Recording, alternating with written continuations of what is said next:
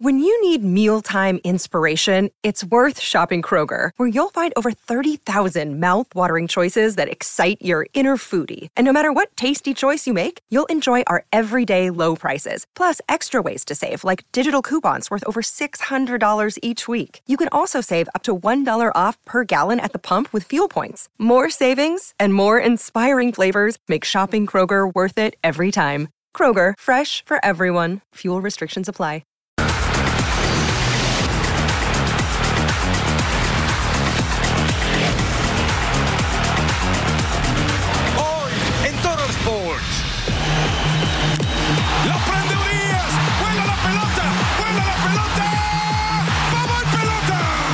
Novena mexicana por la historia en Miami. Para eso necesitamos un tiempo, un proceso, eh, conocerlos. Diego Coca pide calma.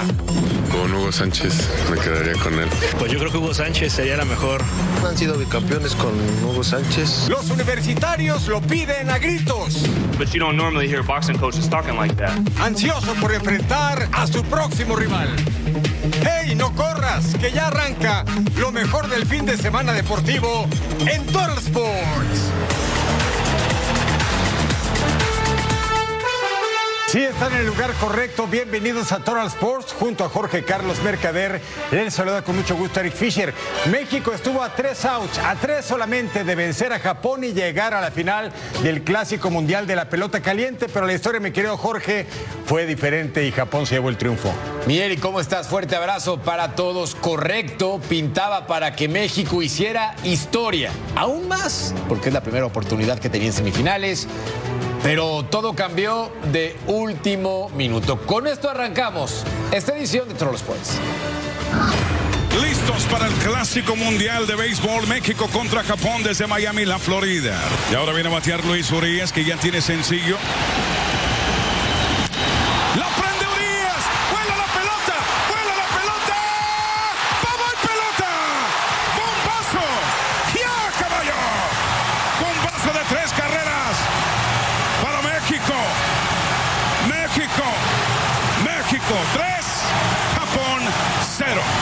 México 3 por 0. Okamoto es el bateador. Sandoval sigue trabajando en el montículo aquí en la parte baja de la quinta.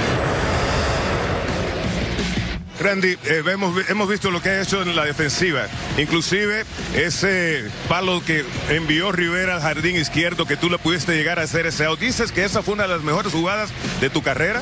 Sí, sí, porque la verdad fue un gran batazo y pude eh, muy bien ese, ese batazo y, y en la, y como estaba el juego 5-4 eh, y ganando en el octavo inning, fue una gran jugada que pude evitarle que Puerto Rico se empatara primero y se fuera arriba.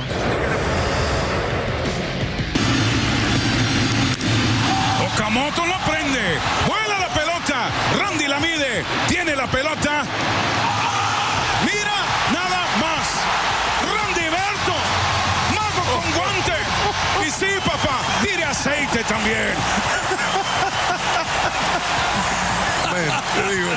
Es una aspiradora lo que hay en el jardín izquierdo, pero la manera en que lo hace es de show. Esa película la estoy esperando todavía, la de Randy Rosarena. Dos, dos y dos, dos outs. El envío con dos a bordo. Elevado al jardín derecho. Vuela la pelota.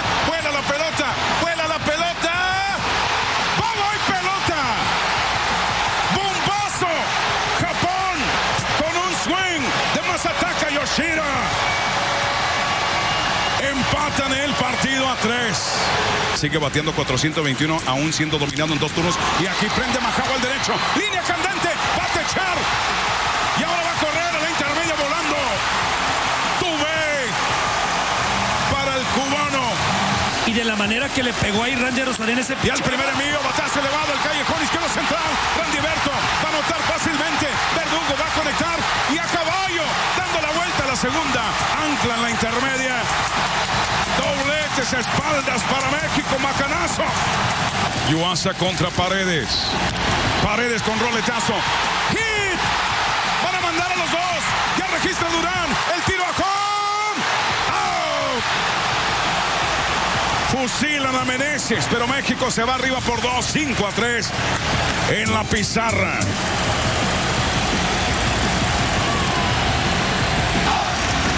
el casco y prende macanazo Murakami.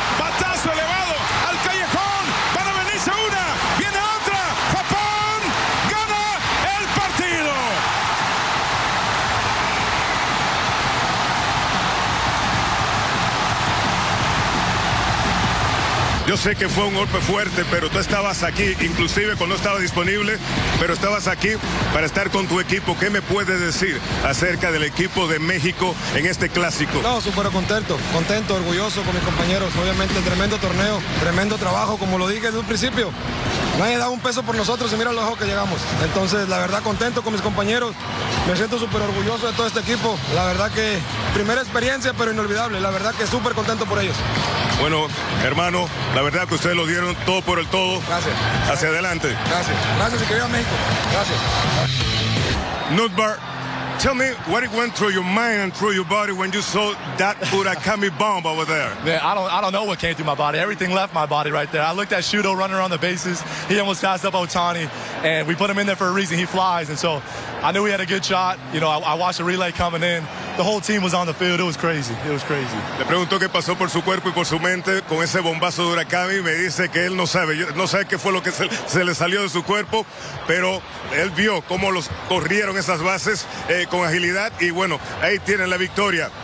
Eh, what you tell me about the resilience of your team?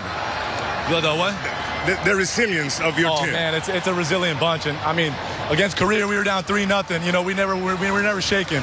Same with this game. You know, we were down 3 nothing. We never shook. Massa with that big home run, man. And then Shohei leading off with a double. This team's got fight in it, man. I, I don't speak the language, but I can feel it. You know what I mean? Like, this is a great bunch. This is a great bunch. Dice que el carácter de su equipo, ahí está lo que hicieron, estaban abajo y primero vino Tani, conectó, se puso en base y después viene el bombazo de Urakami. I know that this represents so much for you, for your family. You're the first player that you were not born Right. in Japan, Right. but you're representing Japan. What it means for you, for your family, for Japan. It, it means everything, you know. My mom's my mom's my everything, you know, and, and uh, doing this for her and her side of the family, you know, to be able to wear this for her, it's unbelievable. You know, I'm, I'm so proud to be representing Japan. Um, it means the world to me, you know, and obviously the emotions come out when we're playing a game like this, but man, the fans of Japan, it's unbelievable. Going to Japan's unbelievable. Representing my mom, it means everything.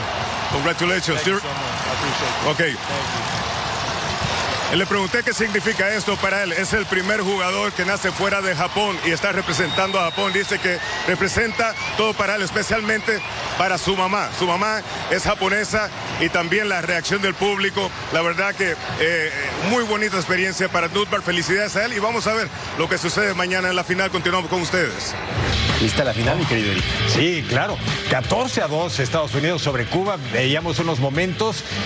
¡Ay, qué equipo tan poderoso trae Estados Unidos! No solamente Trey Turner, que está conectando cuadrangulares a diestra y siniestra, tiene un cuerpo de lanzadores bastante potable, por así decirlo, con Mike de Rosa. Tendrá que elegir un abridor entre tanta cartera y, por supuesto, las organizaciones no quieren que pichen más allá de 60 o 70 lanzamientos. Estamos hablando de un inicialista para 5 o 6 entradas máximo. Ah, ¿A quién van a elegir Estados Unidos y Japón? Eso va a estar bueno. ¿eh? Pinta para que sea un partido espectacular, que por cierto tenemos a través de las pantallas de Fox Deportes. Carlos Álvarez el reporte postpartido de entre México y Japón. Compañeros, un placer saludarles. Carlos Álvarez desde Lone Depot Park, donde se llevó a cabo tremenda semifinal del Clásico Mundial de Béisbol entre México y Japón. Un encuentro que lo gana Japón precisamente dejando en el terreno de juego a México en la novena entrada. Venía en desventaja y pues sale con la victoria con un marcador seis carreras a cinco. Después de que venía ese primer bate Otani, los respaldó Yoshira y también Murakama, pues eh, puedes responder remolcando esas dos carreras que necesitaba el equipo de Nippon. Bueno. ¿Qué les puedo decir? Un gran juego, lamentablemente, pues México se lleva la derrota, pero como dice Benji Hill, el manager de México, sí, perdió México, pero ganó el béisbol y tiene toda la razón. México pues sacó las garras, estuvo en ventaja en dos ocasiones, pero lamentablemente pues superado por los japoneses. ¿Qué se espera mañana? Bueno, mañana se espera una final de película. Eso es lo que yo espero particularmente entre Japón y los Estados Unidos. En la lomita, por Japón vamos a tener a Chota y Managa, pero lo van a tener como un opener o sea, donde va a haber un número limitados de bateadores para después darle paso a Yu Darvish y cuidado, porque quizás Otani también vendrá a la lomita si es necesario. Eso según Otani en una entrevista que da eh, después del partido. Y por parte de los Estados Unidos, Mary Kelly. Pero verdaderamente hemos visto que ambos equipos tienen una gran novena que pueden, pueden responder en cualquier momento. Lo que se anticipa es una final de película aquí en Miami, en el Lone Depot Park. Desde aquí y desde este clásico fenomenal mundial de béisbol, mi nombre es Carlos Álvarez. Continuamos con ustedes. Muchas gracias, Carlos. Randy Arozarena es cubano de nacimiento, nació en Pinar del Río, pero está casado con una mexicana y tiene una hija nacida en México y pidió abiertamente que quería naturalizarse para jugar el Clásico Mundial y recibió la ayuda del Instituto Nacional de Migración y de la Secretaría de Relaciones Exteriores y por eso representó a la novena mexicana. Y por cierto, muy beisbolero, el presidente de México felicitó a la novena mexicana por este gran resultado en el Clásico Mundial de Béisbol tuve la dicha de ver todo el partido. Apasionante como es el béisbol. Coincidimos en eso. Estuvimos a punto de ganarle al mejor equipo o a uno de los mejores equipos del mundo. La labor muy destacada, la participación de los mexicanos. Los invitamos este martes, la final por Fox Deportes completamente en vivo desde Miami por el título del World Baseball Classic. Estados Unidos contra Japón. 6.30 de la tarde, tiempo el este, 3.30 Pacífico. Vamos a conocer juntos al campeón en la pantalla de Fox Deportes. ¿Y quieres ganarte una playera del World Baseball Classic? Sintoniza este martes a las 6.30 del Este, 3.30 del Pacífico, Estados Unidos contra Japón. Captura la palabra clave que te daremos durante el juego y el código QR o QR para registrarte. Sintoniza y gana. Hablemos de fútbol y la selección mexicana porque Diego Coca se prepara para debutar como técnico del tricolor cuando enfrente el jueves a su similar de Surinam en partido correspondiente a la Nations League de la CONCACAF. El estratega habló sobre los jugadores europeos que espera para su debut. Por cierto, dos van a llegar directamente a la plaza del juego. La selección mexicana trabaja de lleno en el debut de Diego Coca en la Liga de Naciones de CONCACAF ante Surinam y este lunes el estratega argentino dirigió la primera práctica con la mayoría de los 34 seleccionados que decidió llamar para este par de encuentros. Después del entrenamiento, el propio Coca nos habló de su sentir. ¿Cuáles son sus sensaciones después de este entrenamiento? Vamos a escucharlo. Hemos analizado muchísimo la carga de trabajo de partidos que tiene cada uno y hemos decidido en base a eso de que estén los, mejor, los mejores para Surinam y los mejores para, para Jamaica. Para nosotros todos los partidos son importantes. Cada vez que juega la selección nosotros tenemos que estar a tope y buscar ganar. Ahí están las sensaciones de Diego Coca, quien también habló de la situación puntual de Santiago Jiménez y Eric Gutiérrez, quienes van a viajar directo desde Países Bajos hasta Surinam y formarán parte de la convocatoria para el primer partido de esta Liga de Naciones. Rápidamente les comento que también habló acerca de los líderes. ¿Quiénes son los nuevos líderes de la selección mexicana ante la baja ya de Andrés Guardado y Héctor Herrera? Esto es lo que nos comenta Diego Coca. Eh, recién estoy hablando con Henry, que ya lo conocía de Tijuana, sé la clase de persona que es. Es un líder dentro de la cancha, es un líder que necesitamos también que transmita a los compañeros. Así que voy identificando y comprometiendo cada vez más jugadores. Por eso te digo, estoy muy contento porque he hablado con la gran mayoría y todos tienen muchísimo deseo de poder eh, transmitir esta, esta idea pues ahí está entonces, Henry Martín está llamado a ser uno de los líderes del tricolor dentro y fuera del campo. Así lo ve Diego Coca, quien tiene la misión de comandar este equipo hasta la Copa del Mundo del 2026, donde por supuesto México será uno de los anfitriones, al igual que Estados Unidos y Canadá. Recordar que será mañana cuando la selección mexicana parta rumbo a Surinam para enfrentar este gran debut. Desde el Centro de Alto Rendimiento, Armando Melgar.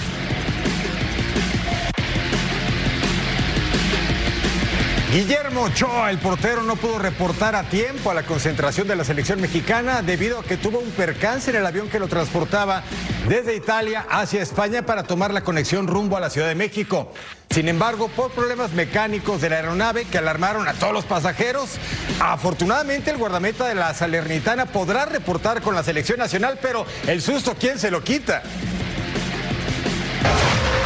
Entre los vetos a Javier Hernández por, ustedes ya saben, la sensible baja de juego de Raúl Jiménez y la convocatoria de Rogelio Funes Mori para solamente utilizarlo unos minutos en el último partido del Mundial, la pregunta es, ¿quién será el nuevo delantero titular de la selección mexicana?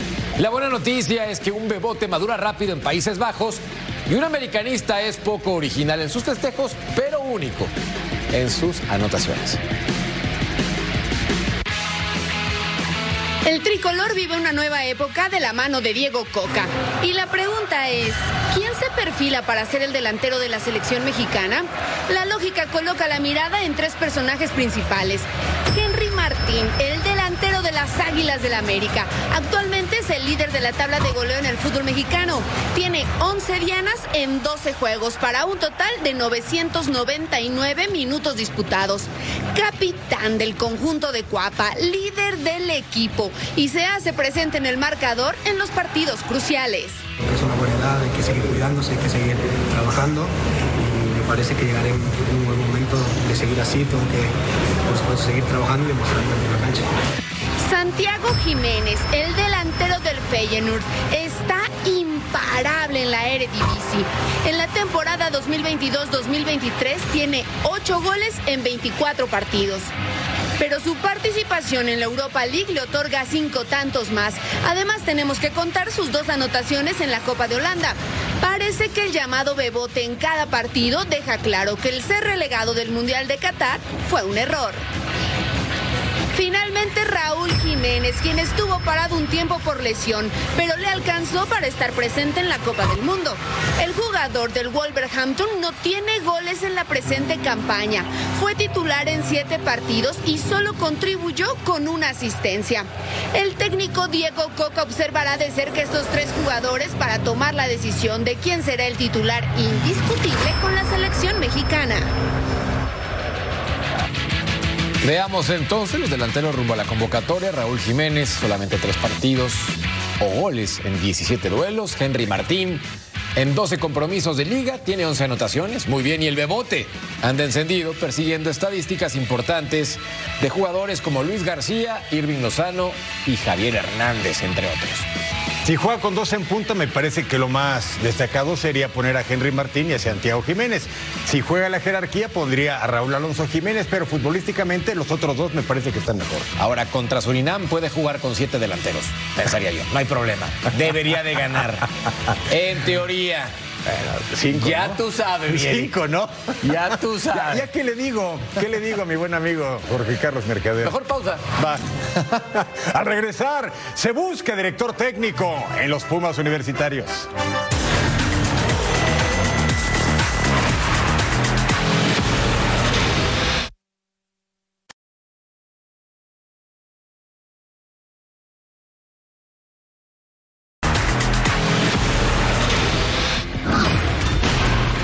Terceras partes del torneo se nos fueron y varios temas quedaron en la jornada de clásicos. América pisó fuerte en casa de Chivas para llevarse el clásico nacional. Los del Tano no tuvieron piedad desde la primera mitad y con un contundente 4-2 ya están en el segundo lugar de la general. Lo dije y lo vuelvo a reiterar. Eh, nosotros trabajamos y reflejamos lo que trabajamos en el campo de juego. Nosotros no nos dedicamos a hablar previo a un partido. Eh, sea el rival que sea, siempre lo digo. Paunovic, con su segunda derrota consecutiva, se siente apenado con la afición del rebaño. Eh, me gustaría pedir eh, perdón a nuestra maravillosa afición por esta derrota. Creo que hoy, han estado excelentes, eh, excepcionales, apoyando el equipo desde el primer minuto. Clásico 129 en el norte. Los rayados mostraron su jerarquía y ganaron con un golazo de Luis Romo en el universitario. No hemos ganado absolutamente nada. Creo que estamos muy conscientes de eso. Eh, jugamos etapas muy definidas dentro del fútbol mexicano. En Tigres empiezan a perder la confianza en el Chima Ruiz. Estoy dolido, como yo creo que todo el equipo, porque creo que el resultado no refleja lo que el equipo hizo dentro de la cancha. Pumas cayó en casa ante el campeón Pachuca 2 por 0 y se acabó la paciencia con Rafael Puente del Río. ¿Quién llega al banquillo a Azul? Cruz Azul sufrió, pero resolvió el partido por la mínima ante Atlético de San Luis, con penal del chileno Iván Morales. Atlas recobró la confianza con la remontada en CONCACAF y goleó a Puebla a domicilio. Benjamín Mora empieza a respirar al fin con los rojinegros. Entretenido empate a tres entre Cholos y Toluca, que perdió la oportunidad de quedarse con los puntos fuera de casa. Mazatlán con Romano solamente da chispazos y cayó nuevamente en casa ante Necaxa, que no pierde las esperanzas de reclasificación. En Querétaro la gente volvió a la tribuna y con la presencia de Ronaldinho, empate a dos entre Gallos y Bravos. En el cierre de la fecha, León goleó a Santos 4 por 1 y los del Arcamón entran al top 5 del clausura 2023. Así la tabla general después de la jornada número 12. Rayados del Monterrey juega en otra liga, 31 puntos. Le sigue el América con 23, Toluca con 22, Pachuca 22, León y Tigres empatados con 21 puntos, pero la Fiera tiene un partido menos. En la Tierra Media, Chivas perdió el clásico, tiene 21 puntos. Cruz Azul llega a 16 con un partido pendiente. Santos tiene 15, Juárez tiene 13, lo mismo que la Franja del Puebla y con 12 rojinegros del Atlas. Y en la tabla de la amargura, aparecen equipos como Necaxa, Cholos, Atlético de San Luis, los Pumas, ya sin Rafa Puente, Querétaro y Mazatlán. Después de 12 jornadas se han anotado 300 goles en la liga que nos mueve. Fueron 30 en esta fecha 12. Elegimos 5. Redoble de tambores y decimos Total Five. Vamos a ver qué le parece nuestra selección. El número 5 es de Jordan Sierra, el ecuatoriano de los Bravos de Juárez. Desde dónde le pega fuera del área, se perfila derechazo, vende a aquí el Alcalá. Caro el disparo y es tanto, ¿eh? Los Bravos haciéndole gol a los gallos ya con público en la grada. Nos vamos con la número 4, el Toluca enfrentando a Cholos en Tijuana, Brian Angulo, ¿sí? Ex del equipo de la frontera, por eso no celebra su primer gol del torneo. El colombiano define como crack después del pase fantástico de Marcel Ruiz, del 3-0 al 3-3. Madre de Dios, pero hubo espectáculo en la Liga MX. El huevo Brian Lozano sigue haciendo goles y de esta manufactura, ¿eh? Qué disparo al ángulo para vencer el lance de Anthony Silva. Es refuerzo de Santos y lleva cinco tantos y es pieza fundamental en los rojinegros. A ver si los de la comarca no lo quieren de vuelta. Veamos entonces la número 2. Luis Romo de Rayados del Monterrey. El hombre de 27 años, primer gol de la campaña, ex Cruz Azul, titular indiscutible. 96% de los minutos totales con su club. Genial. Disfrute el número uno de nuestro Total Five, centro al área. Emanuel Goulart te la manda hasta el cielo. Y de chilena, Julián Quiñones, el colombiano, firmándola como gente grande, error de la saga. Y la pelota venía bajando y dice: recursos es lo que hace un delantero diferente. Golazo de Julián Quiñones del Atlas. Las ironías del fútbol mexicano. Se acaba el torneo regular y Pumas empieza la búsqueda de su nuevo entrenador. Y es que el verso de Rafa Puente sonaba bonito, pero sus resultados fueron feos. Y ahora hundidos en el lugar 16 de la tabla general, buscan un técnico que por lo menos los mete en zona de clasificación. Eso sí, la misión es posible gracias al formato de competencia de la Liga MX. Este domingo, Rafa Puente dejó su cargo como entrenador de Pumas. Dejó muy lejos al equipo auriazul de conseguir su octavo campeonato. Desde clausura 2011 pasaron 10 entrenadores diferentes con el mismo objetivo, llevar un trofeo a las vitrinas del Pedregal. En este periodo, el estratega con mejor rendimiento fue Andrés Lilini. El argentino disputó la final de liga en el Guardianes 2020 y el partido por el título de la CONCACAF en 2022. Los candidatos para iniciar una nueva era son Jaime Lozano, Hugo Sánchez, Juan Francisco Palencia y Juan de Dios Ramírez Perales. Hugo Sánchez. Han sido bicampeones con Hugo Sánchez, pero yo creo que le toca a Palencia otra vez. Yo creo que con Jaime Lozano es un perfil joven que ya tuvo experiencia en Olímpicos y creo que sería lo mejor para Pumas. Yo le voy a la América, pero por la universidad yo creo que sería Jaime Lozano es el mejor perfil. Con Hugo Sánchez me quedaría con él. Pues yo creo que Hugo Sánchez sería la mejor. Me gustaría Lozano para técnico de Pumas. La afición pone a Hugo Sánchez como uno de los favoritos. La elección del nuevo estratega podría llegar esta semana. El nombre de Juan de Dios Ramírez Perales suena fuerte para quedarse de forma interina al frente de los Pumas. Por especular no se cobra, entonces soltamos muchas caras y muchos nombres. Se habla de Jaime Lozano, el Jimmy, Hugo Sánchez, que ya hizo bicampeón a Pumas, está Israel López, extracción universitaria, Diego Alonso, Juan de Dios Ramírez Perales, han mencionado a Paco Palencia, pero como Leopoldo Silva y Miguel Mejía Barón renunciaron, aunque aún no se las aceptan, ya no se sabe quién va a ser. Lo cierto es que hace falta un director técnico, pero estamos a muy poco de terminar el torneo. ¿Usted qué dice? ¿Quién opina para técnico universitario? Como exjugador de Pumas y ahora como fan, nuestro Mariano Trujillo está dolido por obvias razones. De hecho, en Twitter aceptó a uno de sus seguidores que los universitarios son una lágrima en el torneo, pero negó que sean un equipo chico.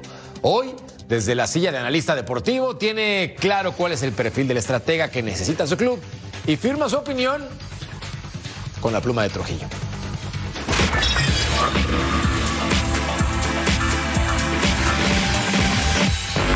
¿Qué tal amigos de todos los? Los saludo con muchísimo gusto de nueva cuenta. Eh, finalmente aconteció lo que muchos vaticinaban, incluso antes de que comenzara este clausura 2023. Rafael Puente del Río no ha terminado como entrenador de los Pumas el torneo. Han cortado su relación laboral debido, por supuesto, a los malos resultados. Y sería muy sencillo apuntar con el dedo como único responsable a Rafa Puente. También los jugadores tienen una gran responsabilidad en lo que está aconteciendo en el equipo universitario actualmente. Pero eso también sería muy sencillo, aunque usted no lo crea. Finalmente a mí me gustaría ir un poquito más atrás, porque lo que hoy sucede en Pumas es el resultado de un efecto dominó, de muchas malas decisiones que se han tomado a lo largo de los años que hoy afectan de manera contundente al primer equipo. Y es que en este rompecabezas universitario que estaba tan bien diseñado hace ya algunas décadas, comenzaron a perderse piezas y no fueron reemplazadas en el momento adecuado con la gente adecuada. Y podríamos mencionar nombres de entrenadores, jugadores, refuerzos extranjeros, directivos e incluso representantes que han tenido que ver en lo que hoy sucede en Pumas.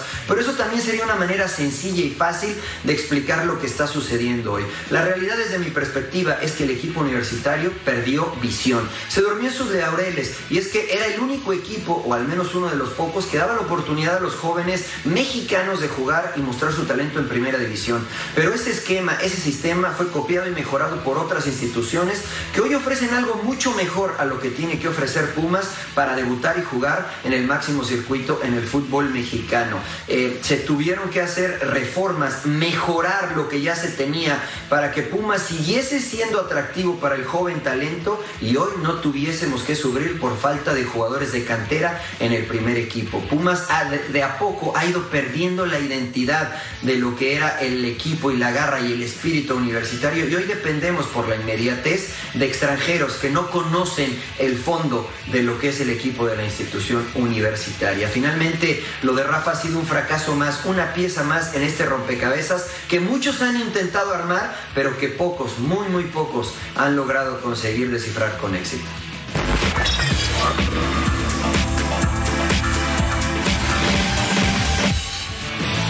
Y eso súmele las expulsiones de Del Prete, de, de Diogo, de Herrera, de Ramírez, en fin, jugadores que no apoyan lo que hace su equipo en la cancha o lo que deja de hacer. Y una directiva que contrata a un técnico por seis meses faltándole el respeto al jugador, al técnico y al gremio de entrenadores, me parece que era anunciadísimo lo que iba a pasar en el conjunto universitario. Y aún así están a un punto, a uno de zona de reclasificación. Al regresar en Total Sports, nos subimos al cuadrilátero. Grandes combates se avecinan.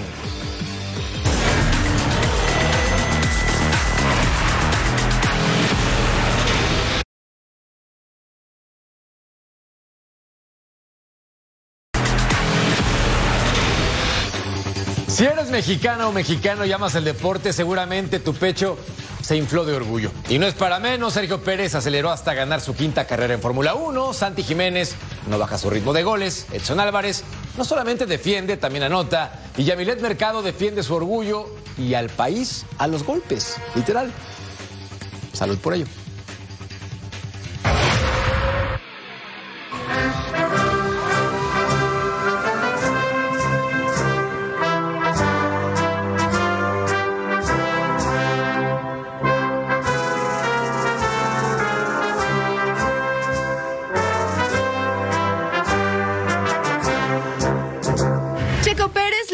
Otra vez. Erizó la piel de los mexicanos al conseguir la victoria en el Gran Premio de Arabia Saudita. Una buena carrera, eh, la, la arrancada no nos salió, pero sabía que no era el fin del mundo tenía que seguir manejando mi carrera, ser inteligentes, empujar en los momentos que teníamos que hacerlo.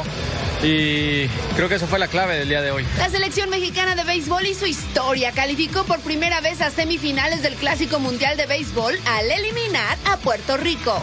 México gana cinco carreras por cuatro y avanzan a la siguiente ronda. Se medirá Japón confiando en Patrick Sandoval como pitcher abridor. Otro mexicano que hizo historia es Santiago Jiménez. El Feyenoord se enfrentó al Ajax al que no vencían desde hace 18 años. Bebote en la cancha se encontró con su compatriota Edson Álvarez, pero también con un golazo para abrir el marcador al minuto 5. Un gran equipo, una gran familia que nunca pensó en los 18 años, ni mucho menos.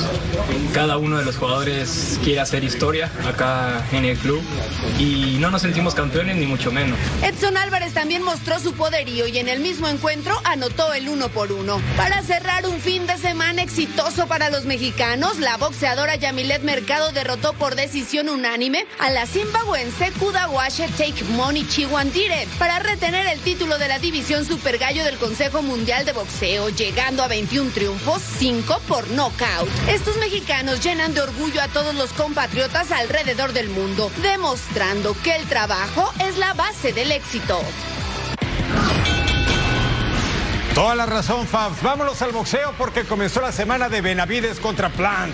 Este sábado es la gran pelea entre estos dos pugilistas de la división de los supermedios. El México americano nacido en Phoenix, al norte del desierto de Sonora, Benavides tendrá una nueva presentación hacia el ring. Vamos a ver de qué se trata.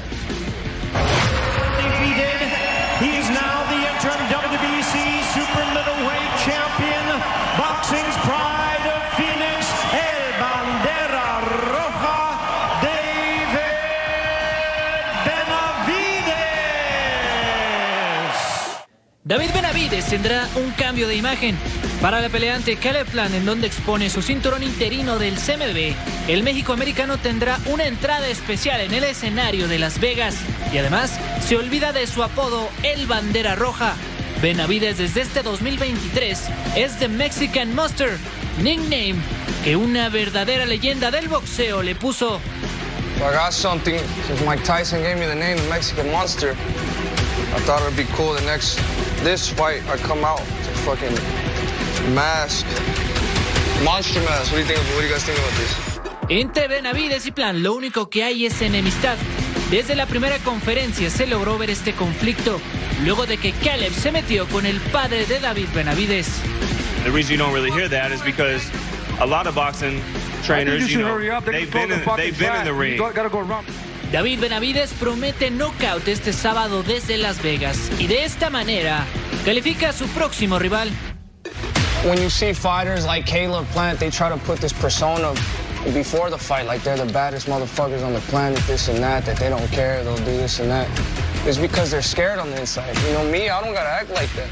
The Mexican Monster marcha con marca perfecta en el cuadrilátero y ante Caleb Plant puede reafirmar es la siguiente figura en las 168 libras.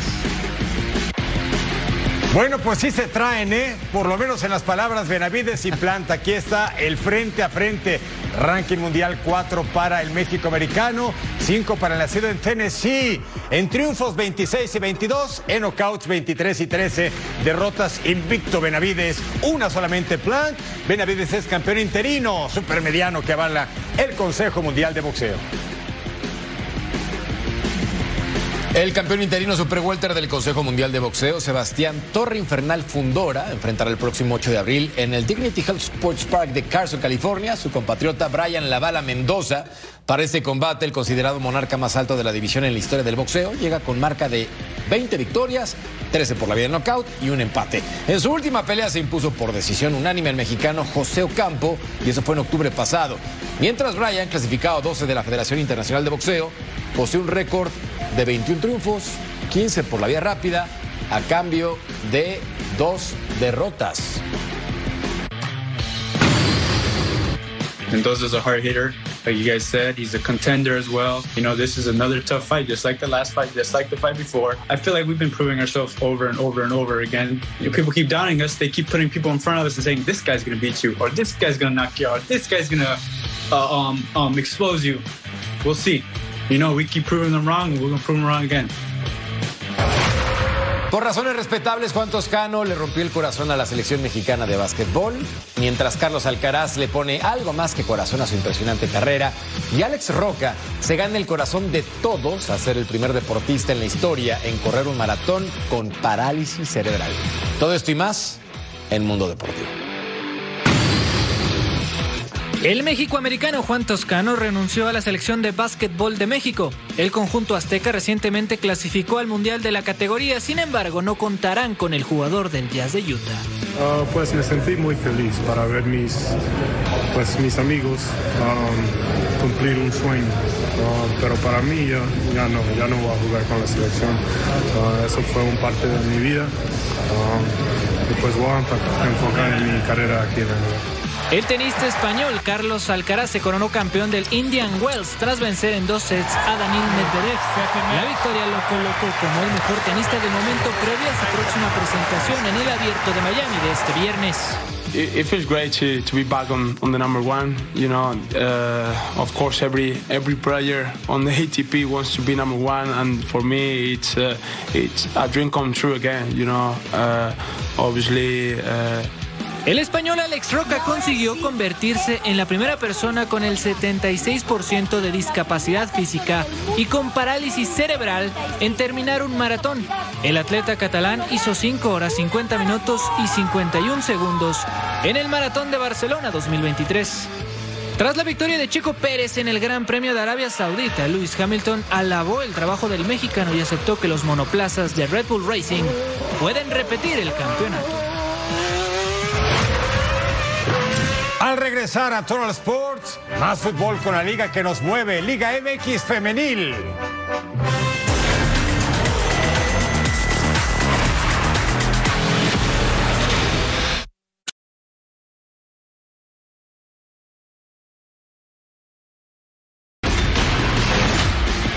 Viajamos de la Sultana del Norte por el fútbol femenil Tigres contra América, estadio universitario. Al minuto 10, pésima salida, recupera Jacqueline Valle, la mexicana de 23 años, levanta la cara, se va a animar a continuación. El impacto poste, clank, y afuera. Se salvaba el equipo del AME. Era una buena oportunidad generada por esta futbolista mexicana, el 43. Corner kick. Lidia Rangel va a rematar. Y atrás, en la línea, se salvaba otra vez el conjunto de Cuapa. Y las que dejes escapar, ya tú sabes. En el segundo tiempo, gracias y pop, Sabrina Enciso, la defensora con Alison González. El impacto apenas por un costado. El América también tenía su oportunidad. Agregaban en total siete minutos. Y luego, en esta oportunidad, el 98, venía una falta sobre Jacqueline Ovalle. Mia Fischel va a cobrar. Y con esto, el equipo de los Tigres le pega al AME 1 por 0 en la jornada 10. Agregaron más tiempo y hay polémica al respecto.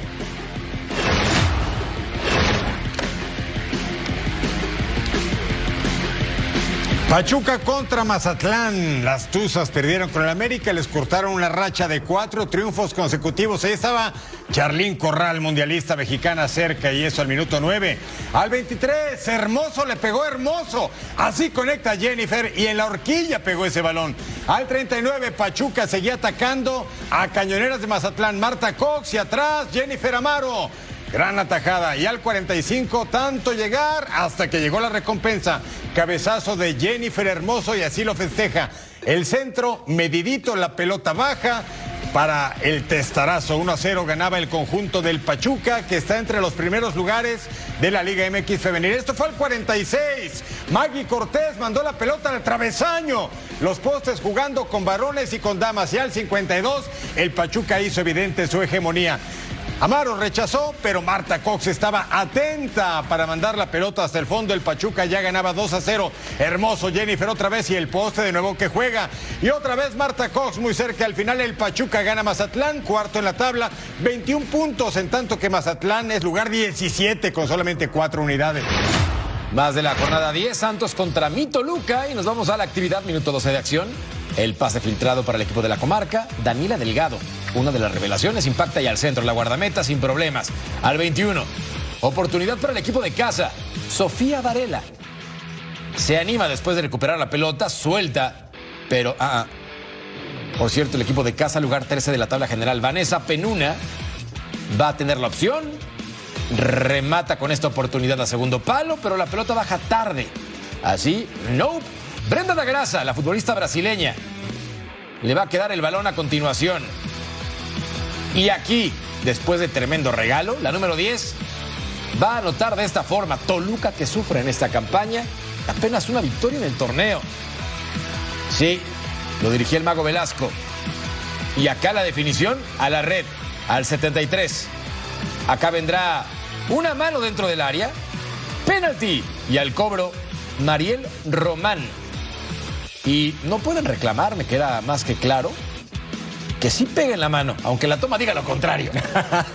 y venía la jugada con la número 9, la definición con pierna derecha, parte interna, Toluca, extra, extra. Ganó un partido en la Liga Femenil con el Mago Velasco al frente.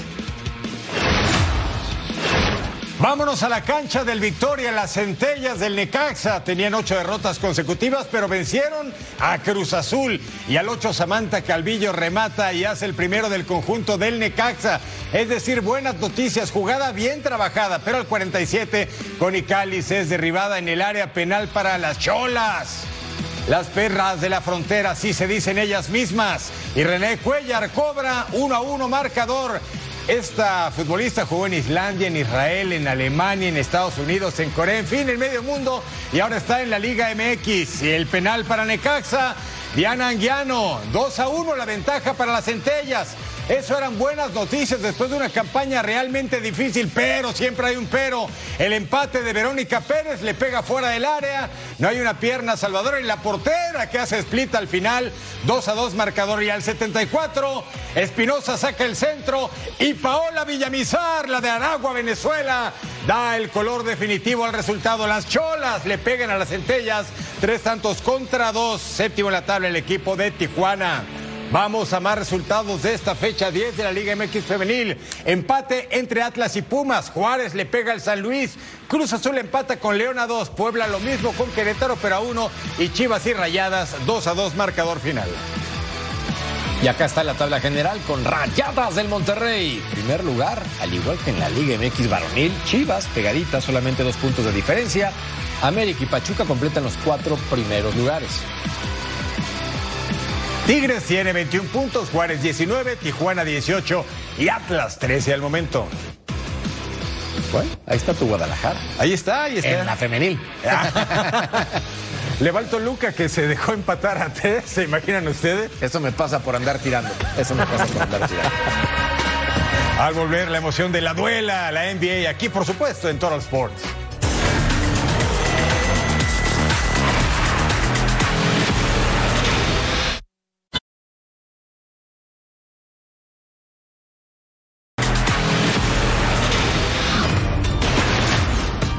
Usted no pidió, nos vamos a la duela, el deporte ráfaga en el meritito de Filadelfia, los Bulls contra los Sixers. Zach Lavin con Nikola Vucevic, gira y encesta, y este es de Rosan que sacaba el jumper. Los Sixers, ocho victorias consecutivas contra unos Bulls, cuatro ganados en los cinco más recientes. Estaba Maxi metiéndose a la pintura. Nos íbamos a tiempo extra. Lavín con el jumper consigue la canasta, 26 puntos personales para Zach. Y así lo festejaba y lo bailaban, pero hay que concentrarse porque Maxi saca distancia el bombazo y tiene tres puntos. Empate a 97, increíble, ¿eh? A ver qué hace de Rosan. Intenta el triple para llevarse el juego, pero falla. Nos vamos a un segundo overtime. De Rosan se mete y saca colada con dificultad. Partido empatado, tremendo. Y de Anthony Belton falla el triple. Y los Bulls se llevan la victoria. 109 105. Le rompen la racha a Filadelfia. Y de Filadelfia a Nueva York, al Madison Square Garden para ver a los Timberwolves contra los Knicks. Aquí estaba Rudy Gobert para anotar a continuación. La clavada a una mano, 16 puntos para él ahora en el segundo cuarto, gracias. Y Trevian Prince, arriba, al centro y adentro, 35 puntos, nada mal. Más con Prince. Oh, ¿qué pasó, príncipe? Penetra, acá fallaba, Gobert. Con el rebote y en cesta, 7 rebotes, 3 asistencias y 16 puntos. Josh Hart va a robar la bola. para Julius Randle. Aproveche la clavada a dos manos, cuatro rebotes. El Tejano con un partidazo. Vean por qué. Randle con las fintas. Con permiso, y aquí, arriba, al centro y adentro. ¡Locura! 57 puntos para él. Fenómeno. Jalen Noble, a continuación, roba la bola, se va completamente solo y la clavada una mano, 14 puntos. Minnesota arriba por dos en un juego de alarido. Quentin Grimes recupera, le queda para Quickly y rápidamente el triple. 19 unidades, 28 minutos disputados en la duela. Ahora, Jaden McDaniels, con permiso, bota, flota y anota. 18 puntos. Estaba arriba con el jugador de Minnesota, apenas por un punto. Luego Kyle Anderson con Mike Conley, se la regresa. Jaden McDaniels, arriba, al centro y adentro. Tuvo cuatro rebotes en el juego, por cierto. Kyle Anderson busca el espacio y aquí lo encuentra. Combina con Prince, larga distancia y sí, señor, 35 puntos. Timberwolves arriba, qué juegazo. Ahora Prince que también había tenido cinco rebotes y dos asistencias, va y lo consigue con esto. Minnesota le va a pegar al equipo de New York, New York, 140 a 134 en el Madison Square Garden. Vámonos hasta el Toyota Central porque el campeón Warriors de Golden State con marca de 36 y 36 se enfrentaba a Rockets. Robo de Hawks, Jalen Green tiene la clavada y los puntos. La ventaja por uno para Golden. Curry deja para Jonathan Kuminga. La clavada bonita, la jugada en el segundo cuarto. Mismo cuarto, Stephen Curry. ¿Qué hace el Che? Penetra y encesta el layup. Grande entre los grandes. Tercer cuarto, nos vamos ya. Jordan Poole para Anthony Lab. Y tiene los tres puntos. Anótale el triple a este hombre. Buen juego, la ventaja para Warriors. Tercer cuarto, Jonathan Kuminga. Otro triple, estaban bravos y breves. Nos vamos al cuarto y definitivo pase para Curry, finta. otro de tres. Sigue sonando la caja registradora. Jordan Poole ahora para Jonathan Kuminga y la clava así bonito. Este juego estaba para ambos lados, ¿eh? la ventaja no era tanta. Curry deja para Looney, pasa a Green, un pase más para Clay Thompson y tiene el triple. 29 personales, qué juego para él. Y luego para cerrar pista, Stephen Curry va a anotar de 3, 30 puntos en el juego. Victoria para Golden State sobre los Rockets.